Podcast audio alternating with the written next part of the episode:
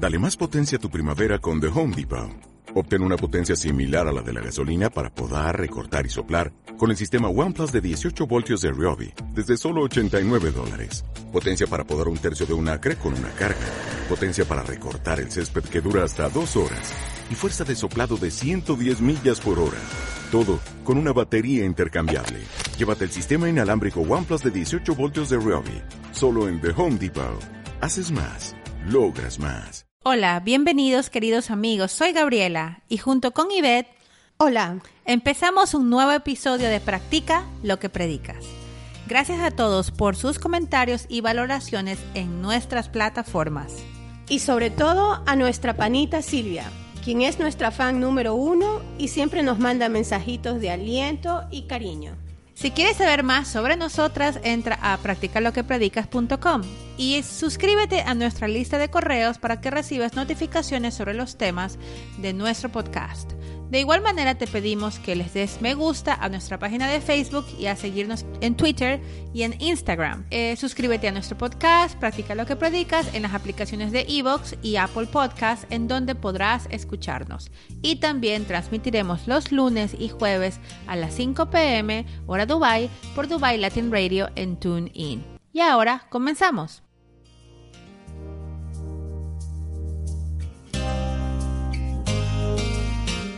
Practica lo que predicas, un podcast para que dejemos el bla bla bla y nos pongamos en acción ahora, con Ivette Barragán y Gabriela Peso.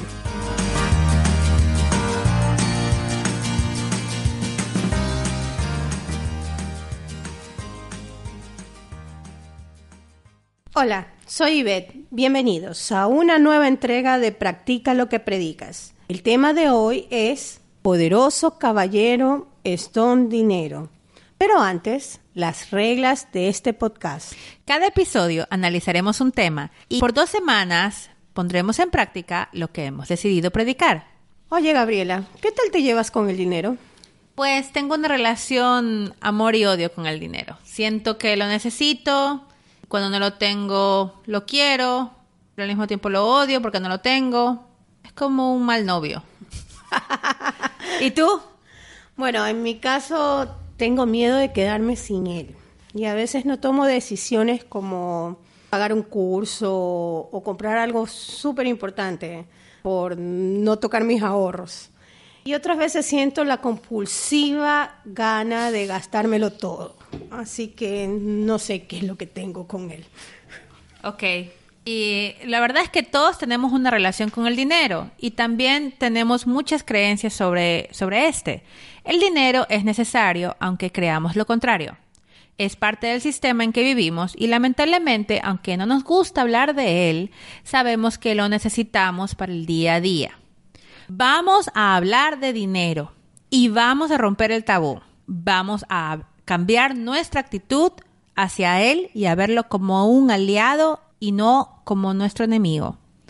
Así que sin más introducciones, hablemos del bla bla bla de este tema.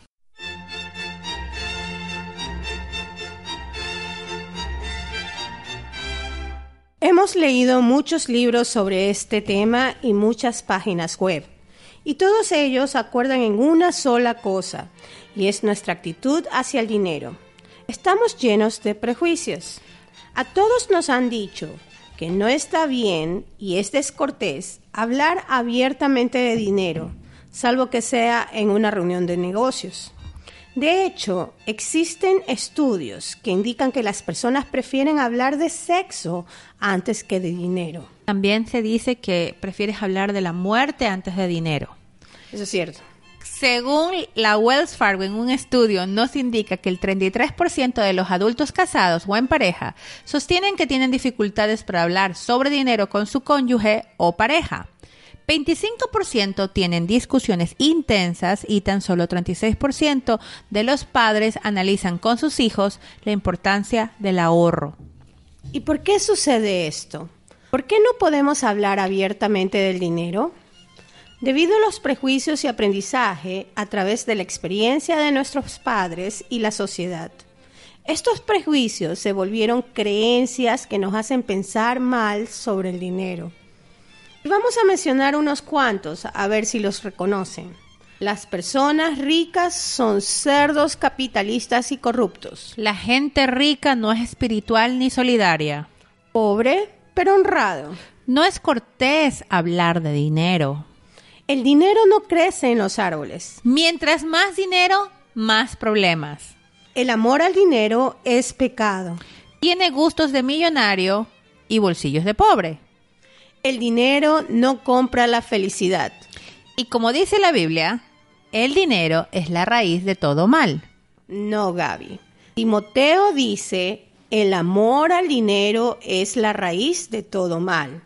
Y se refiere a la avaricia. Ah, todas estas frases, más el hecho de que hablar abiertamente de dinero es un tabú, han deteriorado nuestra relación con el mismo. Pero, ¿qué es el dinero, Ivette? El dinero es una herramienta, es un medio de intercambio, un medio de pago.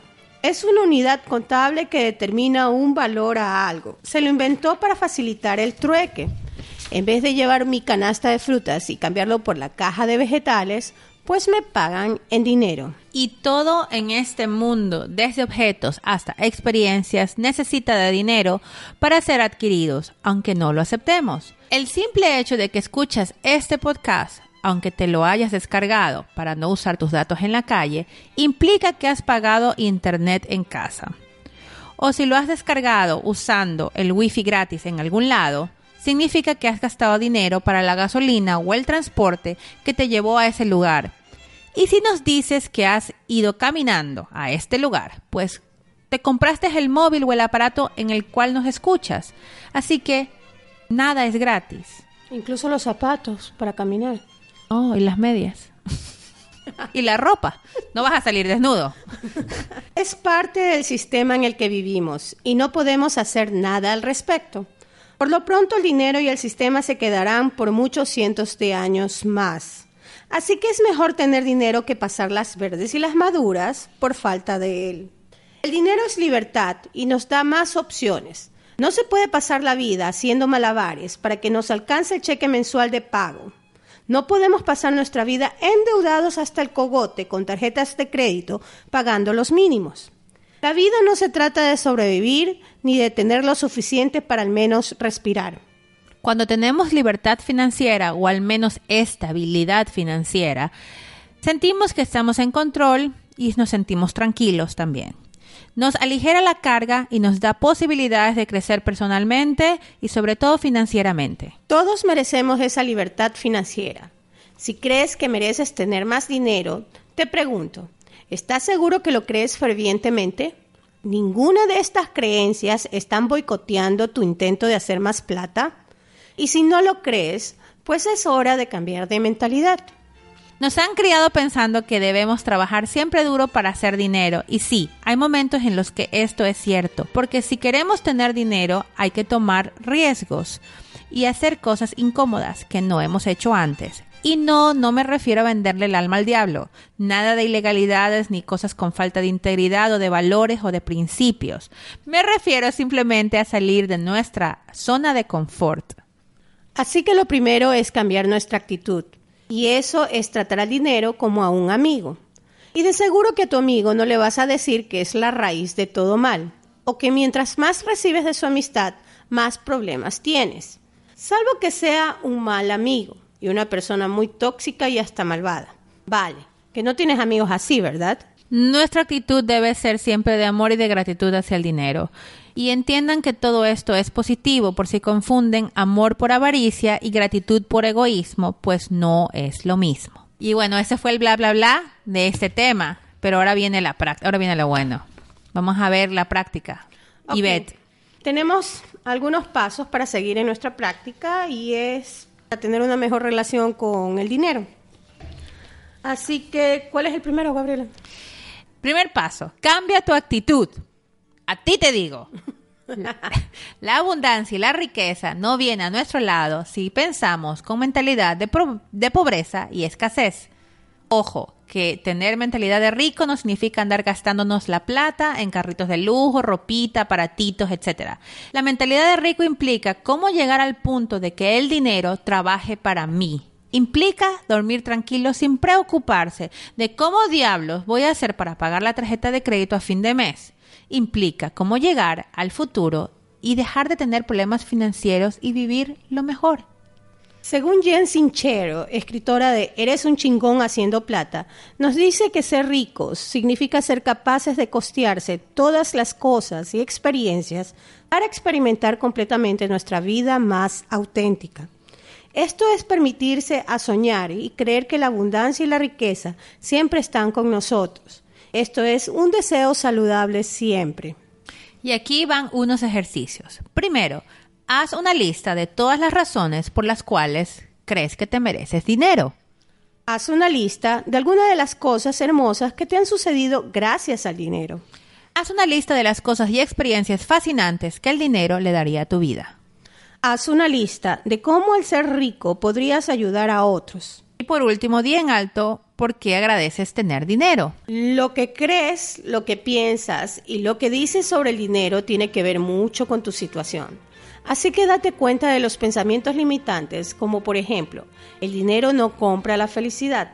¿Pero qué te hace feliz entonces? Y para hacer lo que te hace feliz, de seguro necesitas dinero. Así que el dinero aporta tu felicidad. Cuestiónate. Piensa en todo lo que te han dicho y cuestiónalo. Te darás cuenta que son solo creencias limitantes que repites sin pensar. Número 3. Hasta la Biblia lo dice. Pide y se te dará, busca y lo encontrarás, llama y se abrirá. Así que no creas que el mundo está en contra tuyo y que eres un alma olvidada de Dios. Salvo que lo único que cae del cielo es lluvia y nieve. El resto está en nuestro autocontrol y responsabilizarnos. Pero siempre hay que estar atentos a las nuevas oportunidades y nuevos caminos. Acepta lo que recibes con gratitud. No exclames incrédulo cuando algo bueno te sucede y sobre todo controla tus impulsos boicoteadores. A los pesimistas y quejumbrosos no les va bien. Controla los pensamientos. Escribe frases positivas sobre dinero. Agradece cada vez que recibes dinero. Si lo aprecias, te apreciará.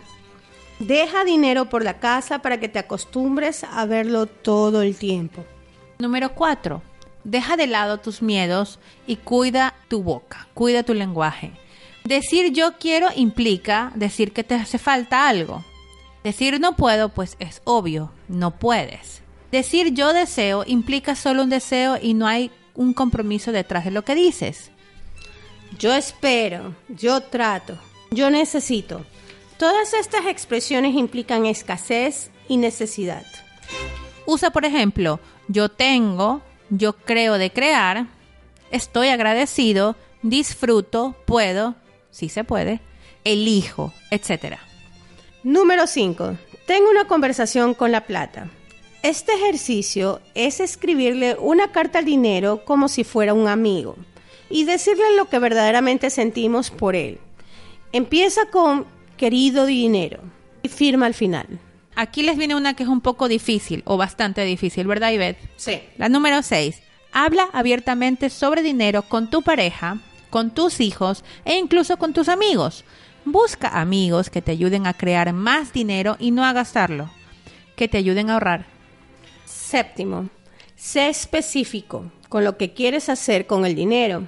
Ejemplo, en dos años voy a pagar X cantidad en su totalidad para mis estudios de la maestría. Sé libre de pedir lo que quieras, pero sé específico y no seas egoísta contigo mismo. Visualiza. Y la última, número 8, toma el control y actúa. Pon objetivos, busca estrategias, aprende sobre finanzas, haz un presupuesto, ahorra que las cosas no se hacen solas. Es tan solo cuando nos enfocamos en algo que las cosas suceden. Y ahí fue. Ok, entonces vamos a empezar la práctica. Nos, vemos, en dos semanas. En dos semanas.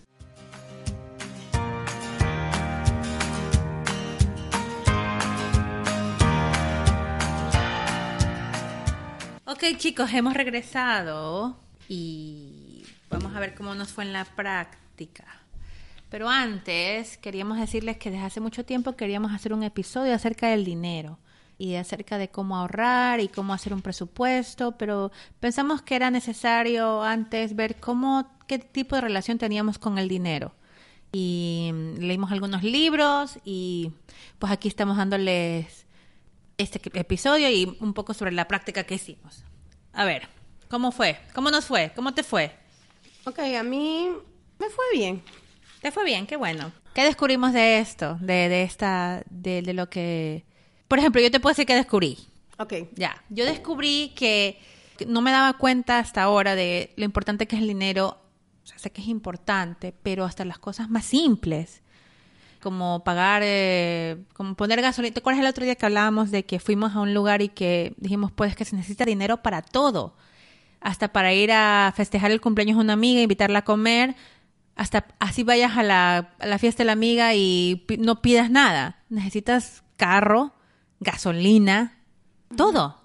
Sí, eh, la verdad es que, o sea, ese es el sistema. Vivimos en un mundo capitalista y por más que querramos protestar de que el capitalismo Es sucio. es sucio y olvida los sentimientos de la gente y las necesidades y todo eso, resulta que nos movemos dentro de ese sistema. Y en mi caso, yo creo que es el hecho de, de tener miedo, siempre de quedarme sin él. O sea, eso es lo que me di cuenta, que, que tengo miedo de quedarme sin él. Y no significa que, o sea, me- soy una persona llena de avaricia o que quiere acaparar, acaparar, acaparar y no hacer nada con el dinero, pero, pero ¿qué pasa si verdaderamente me falta el dinero? O sea, entro en necesidades, entro verdaderamente en problemas. Y eso nos pasa a todos, o sea, cuando falta el dinero entramos en problemas. Sí, eso puede generar mucha ansiedad y sí, de hecho sí, lo sé. ¿Qué más hemos aprendido? Cuéntame algo sobre las listas. Tenemos, vamos a compartir sobre las listas, porque si vamos a hablar de que el primer paso de nuestra práctica era cambiar la actitud, y uno de esos ejercicios era hacer una lista sobre las razones por las cuales mereces dinero. Y a mí se me hizo re difícil. Al principio no sabía qué poner. Eh, bueno, yo puse mi lista algo súper simple. O sea, razones por las que merezco dinero. Porque soy buena persona, no creo que sea una mala persona que no merezca dinero, así que sí merezco dinero. Ajá, ¿y Eh, qué más? La otra es porque me gusta emprender, así que es más fácil emprender con dinero que sin él. Obvio. Y la otra es porque este, me gusta estudiar, me gusta prepararme para, para tener más dinero, para ser mejor persona, para, o sea, me gusta estar en constante crecimiento. Y si quiero estar en ese constante crecimiento, igual, o sea, aunque quiera, me meta en cursos gratis de Coursera, no es, no es ninguna publicidad, aunque me meta en, en- gru- en cursos gratis, igual necesito pagar el internet para tener el curso gratis o el video de YouTube, la universidad del mundo en este momento, para poder ver ese video. Entonces, O Wikipedia, lo que sea. me lo mere o sea, me lo merezco, o sea, punto. Yo puse, por ejemplo, me lo merezco porque, porque soy buena hija, porque soy buena madre, porque, porque soy una persona creativa, porque me preocupo por los demás, etcétera. Pero sí cuesta al principio como pensar, ¿por qué me merezco dinero? Y sí tenía una vocecita interna que me decía, no te mereces, no te mereces. No sé por qué. ¿ah? Ah, no, eso es, eso está ahí, es verdad. Es una vocecita que te dice, no te mereces, no te mereces. no ¿Quién te dice que te mereces? ¿Cómo se te ocurre decir eso? Por supuesto, sí, Y dice, eres eso. una... per- Sí, entonces eh, es bueno hablar de eso, de que es que esas, esas son como esas reacciones, esa vocecita interna que te dice. En coaching le llaman el, el cerdo, el cerdo que te dice cosas malas sobre ti. No le creas, nunca. No le creas nunca. ¿Y qué más? En la, en la segunda de las cosas hermosas que me han sucedido, eh, los Gracias viajes- al dinero. Sí, gracias al dinero son los viajes en familia y poder ir a sitios interesantes. Eh, la educación de mis hijas, ellas tienen la oportunidad de estudiar en una escuela internacional, comparten en esa escuela con 86 nacionalidades. Qué mejor experiencia que esa. Haber comprado mi casa. O sea, de- y la otra vez incluso hablando con mi esposo decíamos, o sea, sin dinero ni siquiera hubiéramos sido posible, no hubiera sido posible pagar el parto de nuestras hijas. Exactamente. Eso también estaba pensando yo. Yo puse los partos de mis hijos, eh, poder ir a conciertos. A mí me encantan las conferencias, los cursos. Y Beth sabe que yo soy, esa es mi debilidad. Si me quieren hacer feliz, regálenme un curso. y pagar la escuela de mis hijos, exactamente. Porque todo. Y cosas sencillas, como poder comprar el desayuno para desayunar. Sí, o O sea, sea, cosas muy sencillas. Sí, o sea, si la gente les dice a ustedes no todo es dinero, Eh, realmente Que- no, no que te mencionen algo que no tengas que comprar. O sea, sí, que te mencionen algo que no puedes comprar. Entonces el amor no se compra, te van a decir, bueno, sí, pero ¿por qué tengo que juntar esas dos cosas? O sea, el amor y el dinero son cosas co- son Completamente completamente diferentes. distintas. O sea, no, verdaderamente sí, no se compra el amor con dinero, pero definitivamente un amor sin dinero no la pasa más difícil. Claro, eso viene en nuestro segundo, en nuestro segundo tip, pero sigamos en la hacer una lista de cosas y experiencias fascinantes que el dinero le daría a tu vida. Ah, Comparte alguna. Viajar a más sitios. Yo también tengo esa en mi lista. Es más, yo todos los días pienso en una manera de pasar viajando por el mundo todos los días de mi vida y hacer dinero a la vez. Viajar en primera clase, Ay, sí. Eso sería un sueño. aprender, pagar cursos y comprar más libros. Yo soy fanática de libros, así que esas son las cosas fascinantes que veo. En esto. Bueno, esas están en mi lista. Claro. Yo también tengo algunas de esas mismas eh, repetidas en mi lista. Hacer una lista de cómo al ser rico podrías ayudar a otros. Porque también de eso se trata, de que quieres cambiar el mundo y ayudar a la gente y yo qué sé qué. Y, y con dinero a veces es más fácil. Puedes darle la mano a las personas que necesitas y que quieres. Sí, porque aquí, aquí hay que poner la, la expresión del vaso medio lleno, medio vacío. O sea, con un vaso vacío uno no puede ayudar. ¿A quién le va a dar? ¿A quién le vas a dar? Exactamente. Y eso es en todas las cosas. Si no tienes dinero, ¿a quién vas a ayudar? Si no estás lleno de amor, ¿a quién vas a dar amor? Si no estás feliz, ¿a quién le vas a dar felicidad? O sea, si no sientes que te falta algo en la vida, difícilmente vas a poder ofrecérselo a otro. No puedes dar lo que no tienes. Exactamente. No puedes dar dinero si no lo tienes. O sea, y esta es, este, la, lo hemos mencionado, creo que en podcast anteriores, lo de, este, primero ayúdate y después ayuda a los demás, ¿no? O sea, Claro. lo de los, los aviones y, y la máscara de, de oxígeno, oxígeno. que primero uno tiene que atenderse a sí mismo y después a los que necesitan, ¿no? Y no es ser egoísta, simplemente claro, sea, sobrevivir. Sí, si te estás ahogando en deudas, ¿cómo es posible que puedas prestar dinero? Así de simple. imposible. Muchas gracias por ese. Me parece muy, muy cierto. Entonces, este, yo puse que, por ejemplo, ayudaría a mi familia.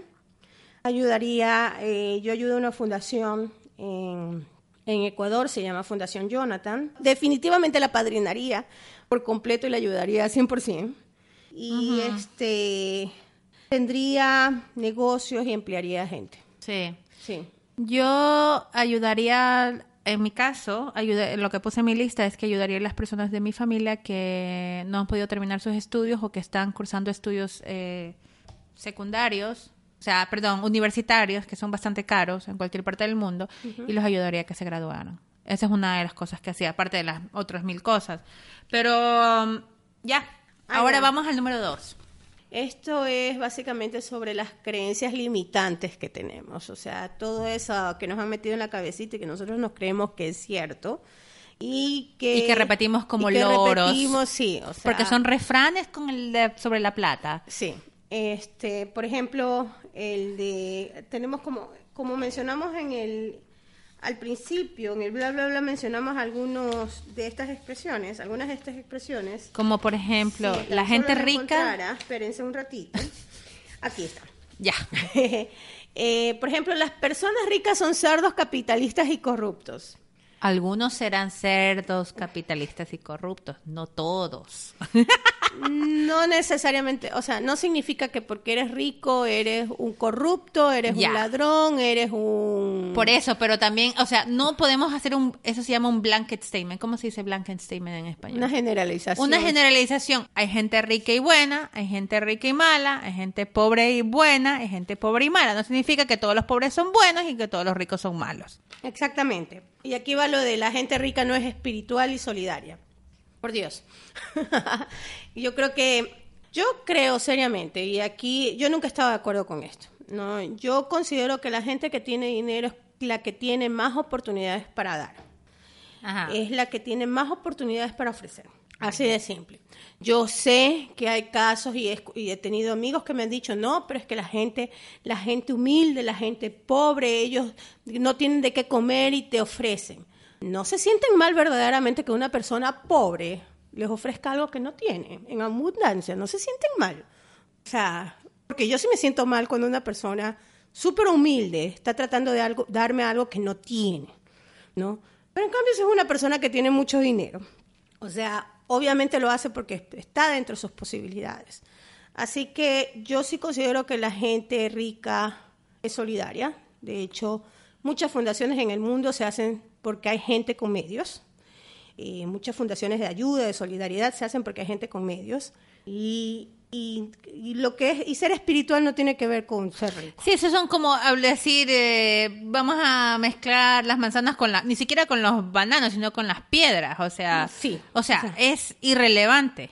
Igual más a lo mismo, gente solidaria con plata, gente solidaria sin plata, pero creo que si tienes más plata podrías ayudar más. Ok. Ok. Hay, hay otra cosa que dicen, por ejemplo, o el dinero o la familia. O sea, como- y, y vamos a pasarles un video eh, después de, de un este coach ah, mexicano, Diego de- Dreyfus. Ajá, Diego Dreyfus, sí. Y él justamente lo explica de la manera más bacán que puede explicar una persona.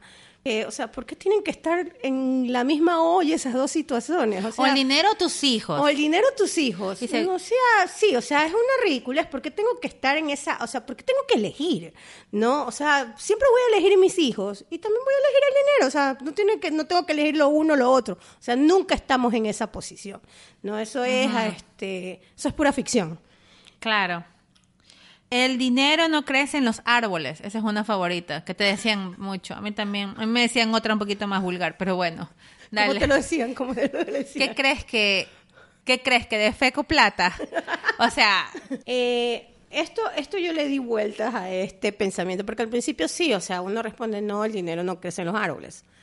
Cuando alguien te dice el dinero no crece en árboles, en realidad te están hablando de ausencia, o sea, de que no existe el dinero. Que obviamente el dinero no crece en los árboles, así de simple. No, si tú te das cuenta, este, o sea, es pura ausencia, es pensamiento de escasez y de ausencia. ¿no? En vez de decir, no, no tengo dinero, punto. No te dicen, o sea, ellos, esa es una expresión como que mágicamente ellos, No hay. ellos reproducen el dinero. yo tengo en cambio la, la idea de que me quieren decir que, que no es tan fácil hacer dinero. Para mí es que, es que no es algo que yo lo pueda hacer, porque los árboles crecen por crecer, tú los plantas y crecen. Pero no hay ningún árbol que dé Por dinero. pues. eso, pero sea, lo que voy es de que te están diciendo, no es tan fácil hacer dinero. Por último, no es, no es tan fácil como plantar un árbol de dinero. ¿Te acuerdas cuando el chavo quería plantar dinero? o sea, más o menos así. A mí me quieren decir como, y lo que yo veo es que no es fácil, o sea, no es tan fácil. Y te quedas con esa idea de que me va a costar muchísimo hacer dinero, o sea... y- es un pensamiento de escasez. es un de pensamiento de, carestía. escasez- de, care- de care- de carencia, de, de, de dificultad, un pensamiento muy negativo. El amor, el dinero es pecado. Eso es algo súper religioso. No queremos meter en religión, pero hay que decirlo. Es un- un- una idea de... Sí, es pecado. O sea, es malo querer hacer dinero, querer tener dinero. Eh, Te están diciendo que es malo, es un pecado.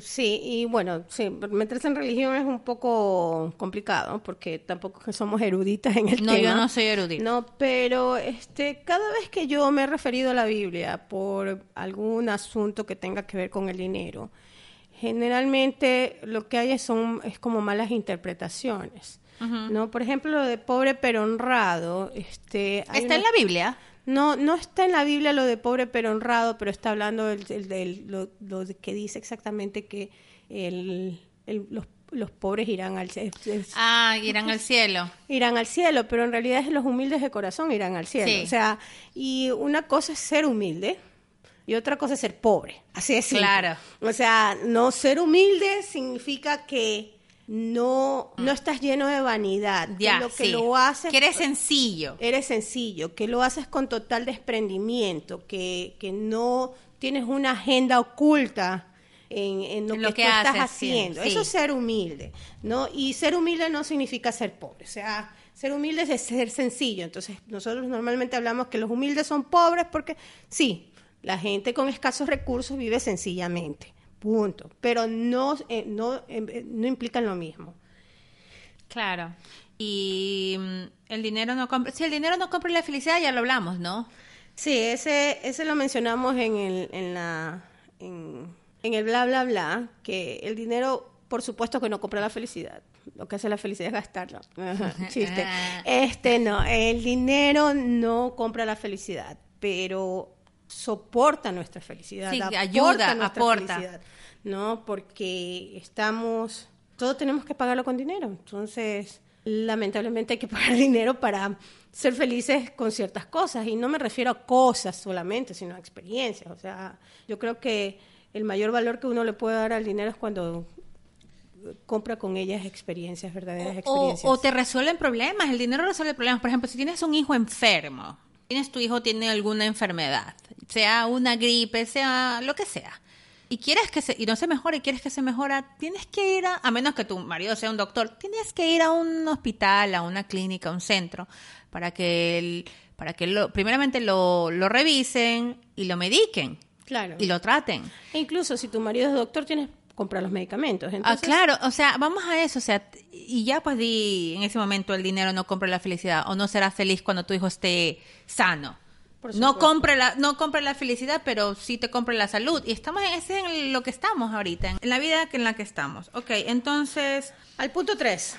vamos directo. Escribe frases positivas sobre el dinero. Ok, en el punto 3 yo escribí el dinero soporta mi felicidad. Ya. También escribí el dinero permite mi crecimiento personal y espiritual. Mm, esas están buenas. El tercero es el Esas dinero permite soñar, me perm- perdón, el dinero me permite soñar en cosas fascinantes. El dinero me permite alcanzar mis más deseadas metas. Ustedes hagan las suyas. Miren, miren lo que es realmente importante para ustedes y, y cómo los puede ayudar. Agradece cada vez que recibes dinero. Si lo aprecias, te apreciará. Ese punto es súper importante. Cada vez que recibes dinero, estar agradecido. De hecho, en el- no sé si te has dado cuenta, en Ecuador, cuando tú vas al mercado artesanal, yo soy fanática del mercado artesanal. Yo voy al mercado artesanal y siempre voy súper temprano, como a las 9 de la mañana apenas, apenas abren. Y a veces soy la primera persona que les Primer compra, cliente, el sí. primer cliente. Y estas señoras del mercado artesanal, que son Indígenas. indígenas, agarran el dinero, lo besan, lo, lo- como que lo ofrecen al cielo, lo bajan y se lo guardan. Pero yo siempre me quedaba sorprendida como cómo podían besar el dinero, porque también esa es otra palabra, el dinero es sucio. Claro. El dinero es sucio, guácala. Entonces, tanto, tanto energéticamente como sucio, como sucio de que está sucio. Entonces, yo decía, ¿cómo lo puede besar? ¿Cómo lo puede así? Pero es eso, es el agradecimiento de lo que, lo que te llega, porque es energía, básicamente. También tenemos el de deja dinero por la casa para que te acostumbres a verlo todo el tiempo. Sí. Eh, yo tengo una anécdota y en mi casa, eh, mi abuelita, que bueno, que en paz descanse, y mi mamá, ellas tienen la costumbre de lanzar monedas por las esquinas, ¿no? Y ellas siempre dicen para que no falte la plata. Y eh, incluso es de tener, sí, dinero en ciertas partes de la casa, ¿no? Y bueno, en ese entonces y hasta ahora no entendía por qué, pero ya ahora sí ya entiendo por qué. O sea, es realmente como estar en constante contacto con el dinero, para acostumbrarse a verlo siempre. Además, tú tienes otra anécdota que a mí me parece muy buena, que tú tienes un billete un billete en tu en tu billetera. No Ah, sé si lo, sí. cuando se lo van a robar cuando la vean por la calle. Cuidadito. Este, eh, siempre es bueno tener un billete de la mayor denominación metido en la cartera y olvídense que existe. Simplemente déjenlo ahí. Solamente para decir que siempre tienes dinero. Sí, y, y traten de nunca andar alcanzados. Yo sé que en los países de Latinoamérica es un poco difícil por la situación de seguridad, pero traten de nunca andar alcanzados con lo mínimo. Siempre tengan este una, un- un- Unos centavitos más. unos centavitos más, ¿no? Y eso es para acostumbrarse a que, a que hay dinero. Claro. Y número cuatro, deja a un lado tus miedos y cuida tu lenguaje. O sea, date cuenta de lo que hablas cuando lo, est- o sea, cuando estás hablando de dinero. Y dijimos, pues, decir que yo quiero, yo quiero irme acá, yo quiero estar acá, yo quiero comprarme eso, significa que te falta. Sí, esto tiene que ver mucho con las afirmaciones, ¿no? Y este, en el futuro vamos a hacer un episodio de, Sí, de afirmaciones. afirmaciones, visualizaciones para que, para saber emplearlas. Vamos a aprender nosotros y les vamos a decir lo que Sí. hicimos. Así que sí, decir cosas como yo tengo siempre dinero en mi billetera. Yo siempre tengo dinero para pagar todas mis cuentas. No, yo estoy agradecido del sueldo que recibo cada mes y, y sé que me merezco más dinero este por este trabajo. O sea, cosas así, ¿no? Claro, decía, decir no puedo, por ejemplo, nunca digas no puedo. Puedes decir, si digamos que tengas que irte, a- te invitan a un lugar. Yo te Estás invi- quebrado. Yo le digo a Ivette, Ivette, te invito a un curso, vámonos a este curso. Y tú me dices, bueno, lo voy a pensar, y al final les digo, bueno, ya, ¿qué fue? Me dices, en vez de decirme, ella puede decir, no, no puedo ir porque no tengo dinero. Dos cosas. Puedo decir, no puedo porque no tengo dinero, estoy quebrada. Ahí la, ahí la completé. O sea, es negativo, Así, las negativo, dos cosas. negativo. Estoy en cero, ñañi. Estoy así de... Estoy quebrada eh, y no puedo ir porque estoy quebrada. Las, puso las dos cosas. Digamos que dijera, dijera eso. Y lo que ella puede decir es, en este momento elijo no ir. Porque Sí. a la final de cuentas tú y te devuelve el control de lo que dices. Elijo no ir porque porque tengo otras prioridades en este momento. Quizás ella tenga otras cosas que hacer que pagar la escuela de sus hijos. No me las tiene que decir a mí. Claro. Pero digamos que esa fuese el- la situación. Sí. Decir no elijo, elijo no ir, elijo no comprarlo, elijo no... Es diferente decir no puedo comprarlo. Claro. Cuando No uno dice no puede, no puedo, realmente uno pierde el control de lo que está decidiendo en su vida. Pide el, pier- pierde, pierde el poder. Pierdes poder. Pierdes poder. Entonces, en nuestra, en nuestra práctica hemos estado pendientes de decir eso, decir elijo no ir. Hemos estado pendientes de lo que hemos dicho. Ujú.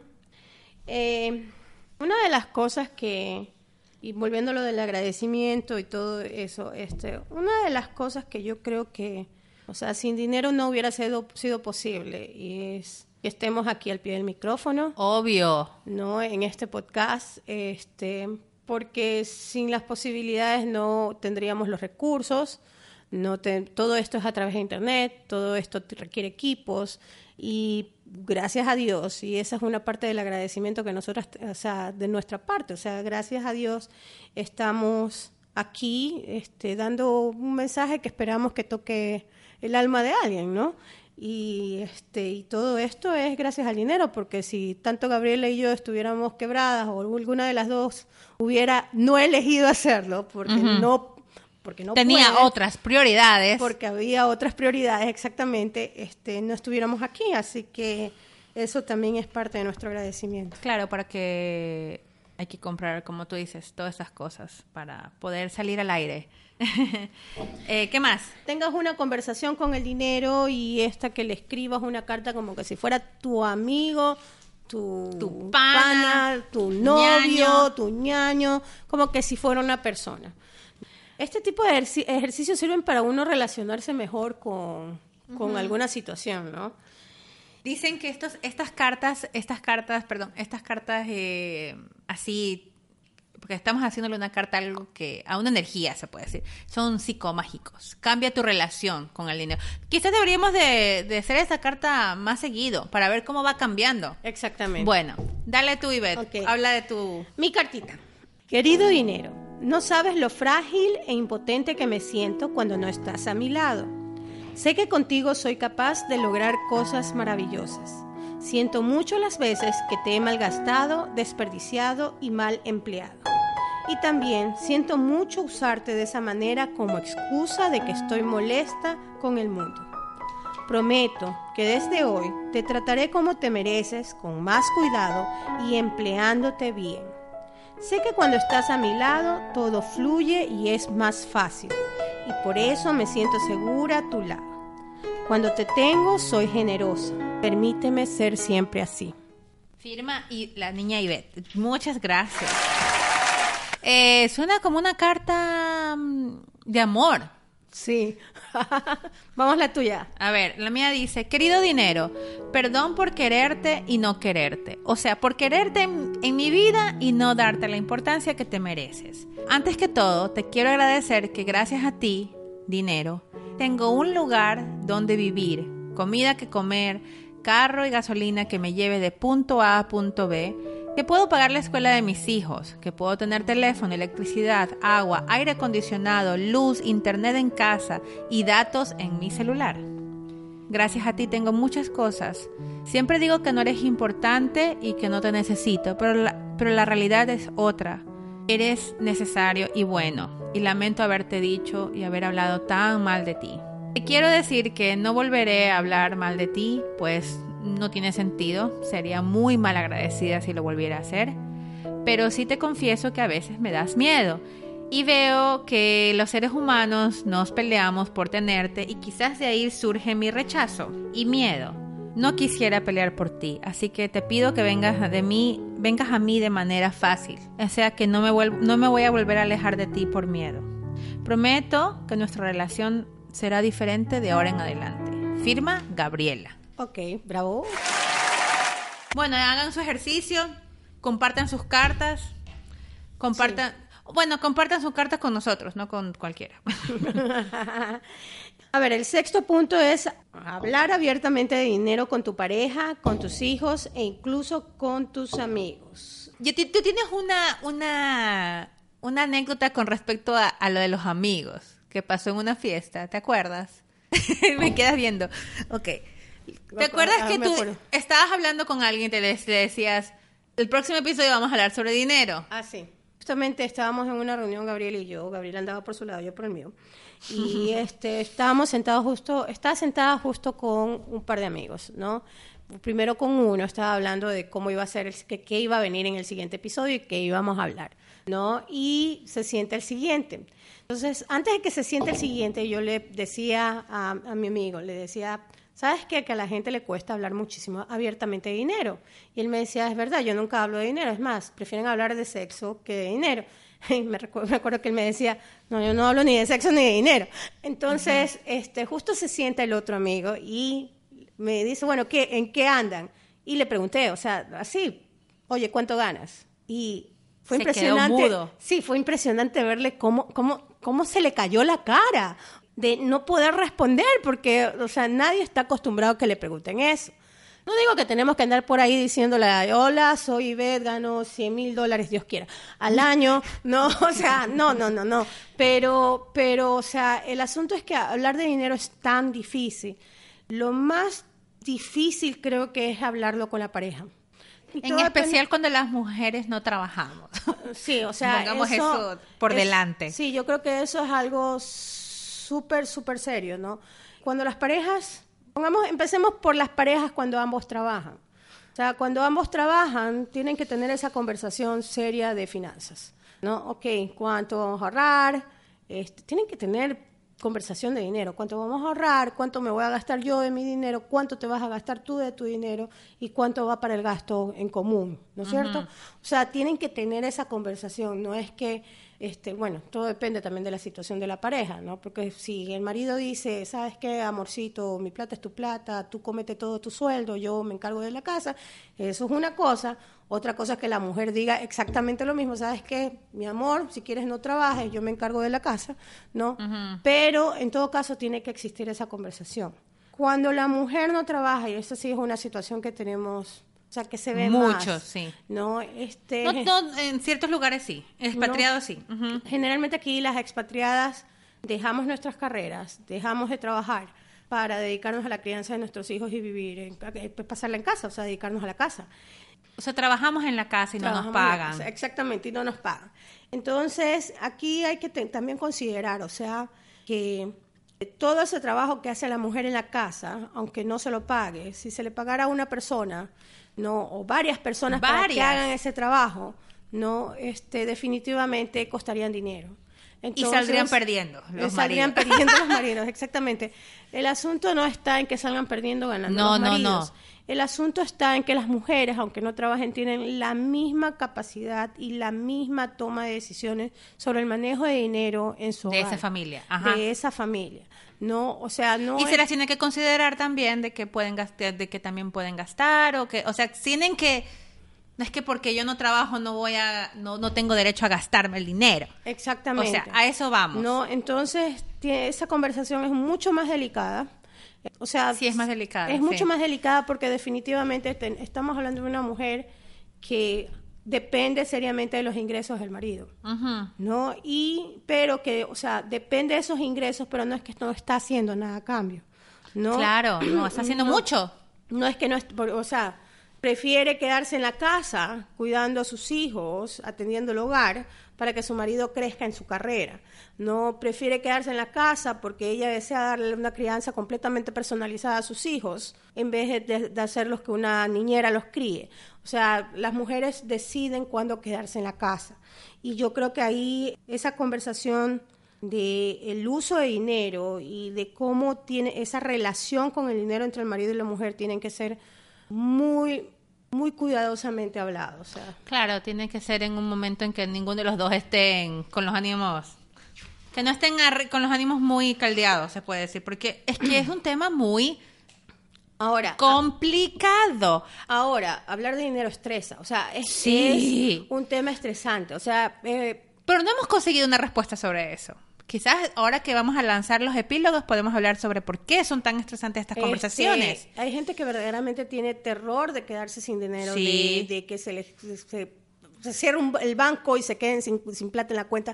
O sea, cosas que, eh, que no sucedan fácilmente, ¿no? Es, pero hablar de dinero es un tema estresante.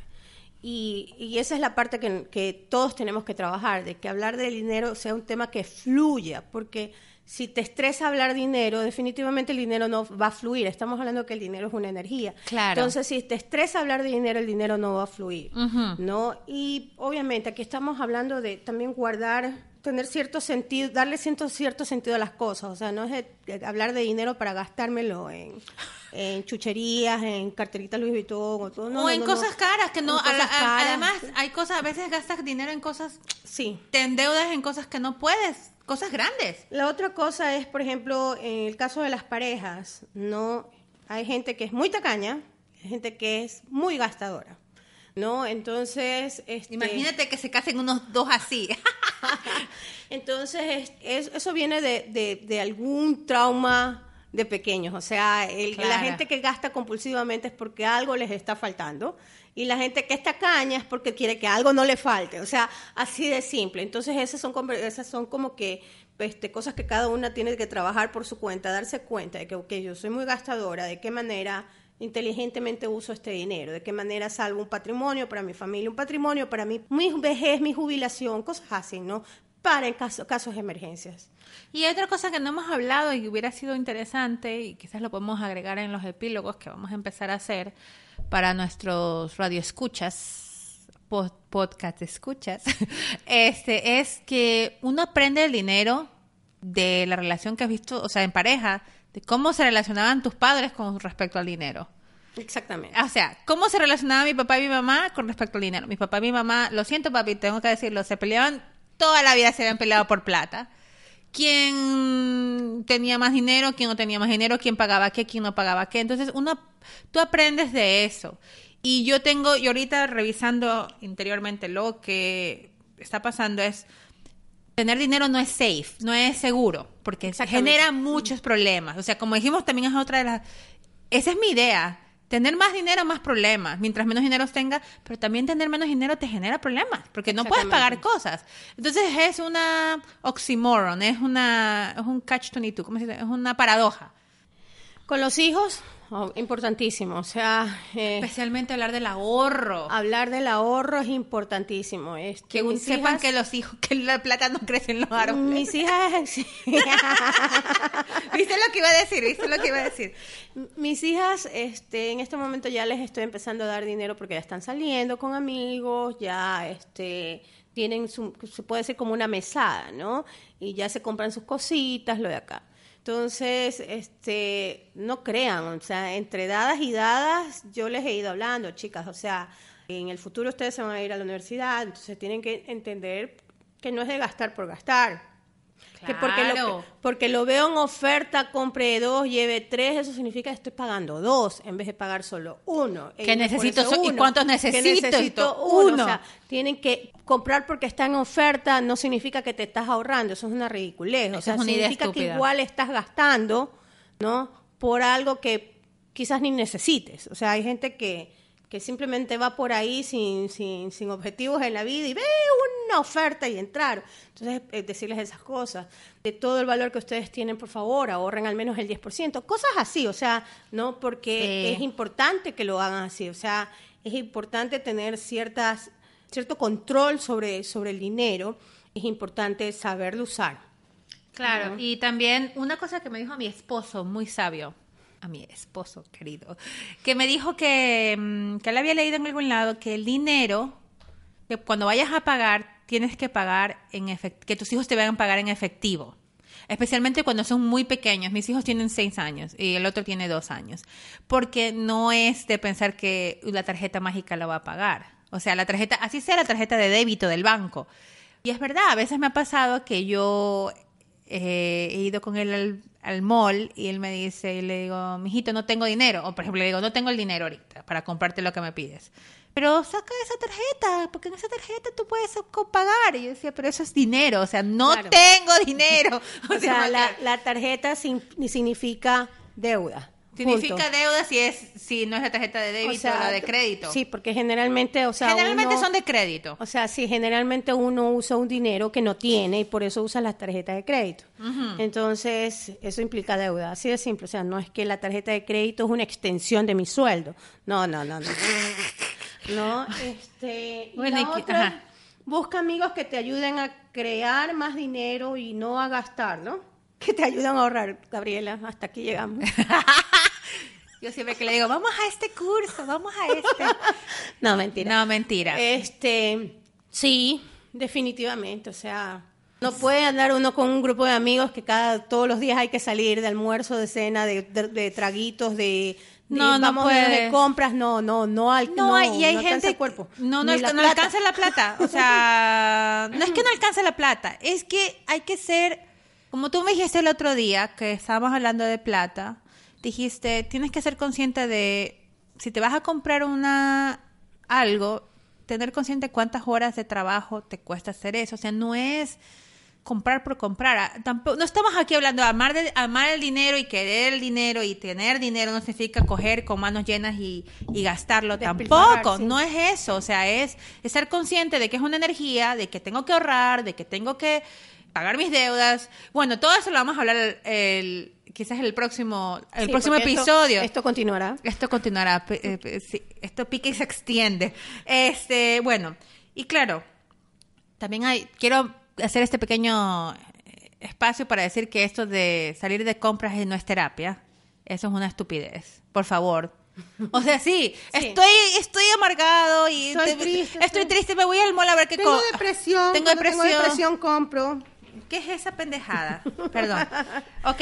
Y, em, este, bueno, los otros puntos ya los dijimos, este, que seas específico con lo que quieres el dinero y que tomes control y actúas y por eso vamos a hacer una segunda entrega de este episodio de dinero, hablando básicamente del octavo punto, que, es son- tomar el control y actúa, pon objetivos, busca estrategias, aprende finanzas, haz un presupuesto, ahorra, las cosas no se hacen solas, ¿no? Claro, porque lo que pasa es que cuando nos, nos toca, estábamos hablando también, o creo que lo leímos en el libro, que decía que cuando queremos, o sea, se- tenemos que ser buenos manejando el dinero, pero nadie nos ha enseñado cómo. Porque Sí. en la escuela no te enseñan. Sí. A menos, y tú has estudiado economía porque tú tienes un título de ingeniería comercial. ¿Ingeniería qué? En gestión empresarial. Gestión empresarial, en tres idiomas o algo así. Entonces, a lo que vamos es eso. De que mi amiga aquí es máster en lo que sea. O sea, así sea, sepas de economía, macroeconomía, no sabes de economía del, de Esto- cómo ahorrar. Te enseñan cómo ahorrar en la universidad. Esto, esto es más o menos como lo que le pasa a los doctores, ¿no? A los doctores les enseñan hartísimo sobre medicina, pero no les enseñan, creo que más que un curso de nutrición. y no Claro, saben te cómo, enseñan- cómo alimentarte. Creo que ¿no? horas. Entonces, ¿cómo deberías alimentarte saludablemente? Y tienes que recurrir a un nutricionista que tuvo que aprender eso, ¿no? Acá el asunto es prácticamente lo mismo. O sea, todos los que nos enseñan finanzas y economía, nosotros sabemos cómo manejar la platita, cómo crear empresas, cómo hacer proyectos, cómo hacer business plan, plan de negocios, cómo hacer todo eso, pero no hay en ninguna, ninguna, ninguna carrera una materia que se llame finanzas personales. Cómo cuidar tus propias finanzas. Cómo tú partir de cero y llegar a tener algo de dinero para que puedas emprender con tu propio dinero. Así, o sea, no, no hay esa clase en ningún lado. Y este Ni ninguna carrera que yo haya cogido tampoco en la universidad. carrera. Y con lo que quiero decir con esto es que para la gente que dice, ay, no soy buena para el dinero, o sea, aprende. O sea, eso es la única solución. Hay que aprender a cómo manejar el dinero. O sea, sin, de, ese- de esa manera eres bueno. O sea, uno aprendiendo eh, se vuelve bueno. Uno aprendiendo al menos tiene conocimientos. O sea, al menos sabes que no te van a meter gato por liebre cuando decidas hacer una inversión o decidas conseguir una tarjeta de crédito, o decidas, o sea, aprende, aprende. Toda la información está disponible. Es cuestión solo de decidirse a aprender. Claro, y entonces en el próximo episodio vamos a hablar de eso. Y nada más, esta ha sido nuestra práctica. Espero que haya sido de inspiración para ustedes, para que hagan la suya y compartan con nosotros con el hashtag BFF Dinero.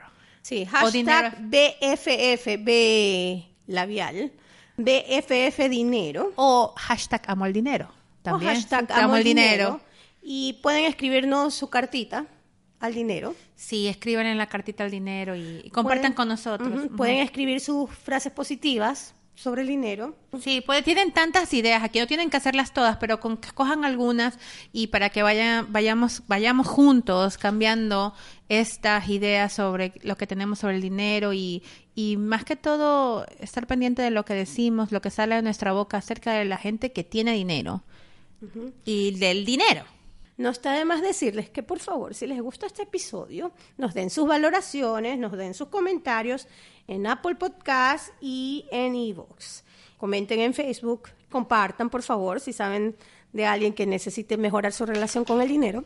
Y también queremos recordarles que los lunes y jueves a las 5 pm pueden escucharnos por Dubai Latin Radio en TuneIn. ¿Qué más, Gaby? ¿Algo más? Ah, también recuerda que me escriben muchas personas, escriben personas haciendo, diciendo que les interesa saber más sobre estos temas. Recuerden que tenemos una página web que se llama practicaloquepredicas.com y dentro hay, en el podcast hay notas del podcast, hay recursos, hay libros que hemos leído, que si quieren saber más sobre este tema lo pueden leer ustedes y pueden ver eh, de qué se trata. El libro que leímos esta vez se llama... Eres un chingón haciendo plata. Jen Sinchero. Jen, Jen Sincero se escribe en español. Ajá. pero se pronuncia Sincero y, mm, y es un libro que está ver- de verdaderamente bastante bueno. ¿Qué más leímos? Piense y hágase rico de Napoleon Hill. Denle clic a los links en recursos. y Compren los libros. las notas, compren los libros y aprendan. Así que Aprendamos juntos, ¿ok? Chicos, nos vemos en la próxima.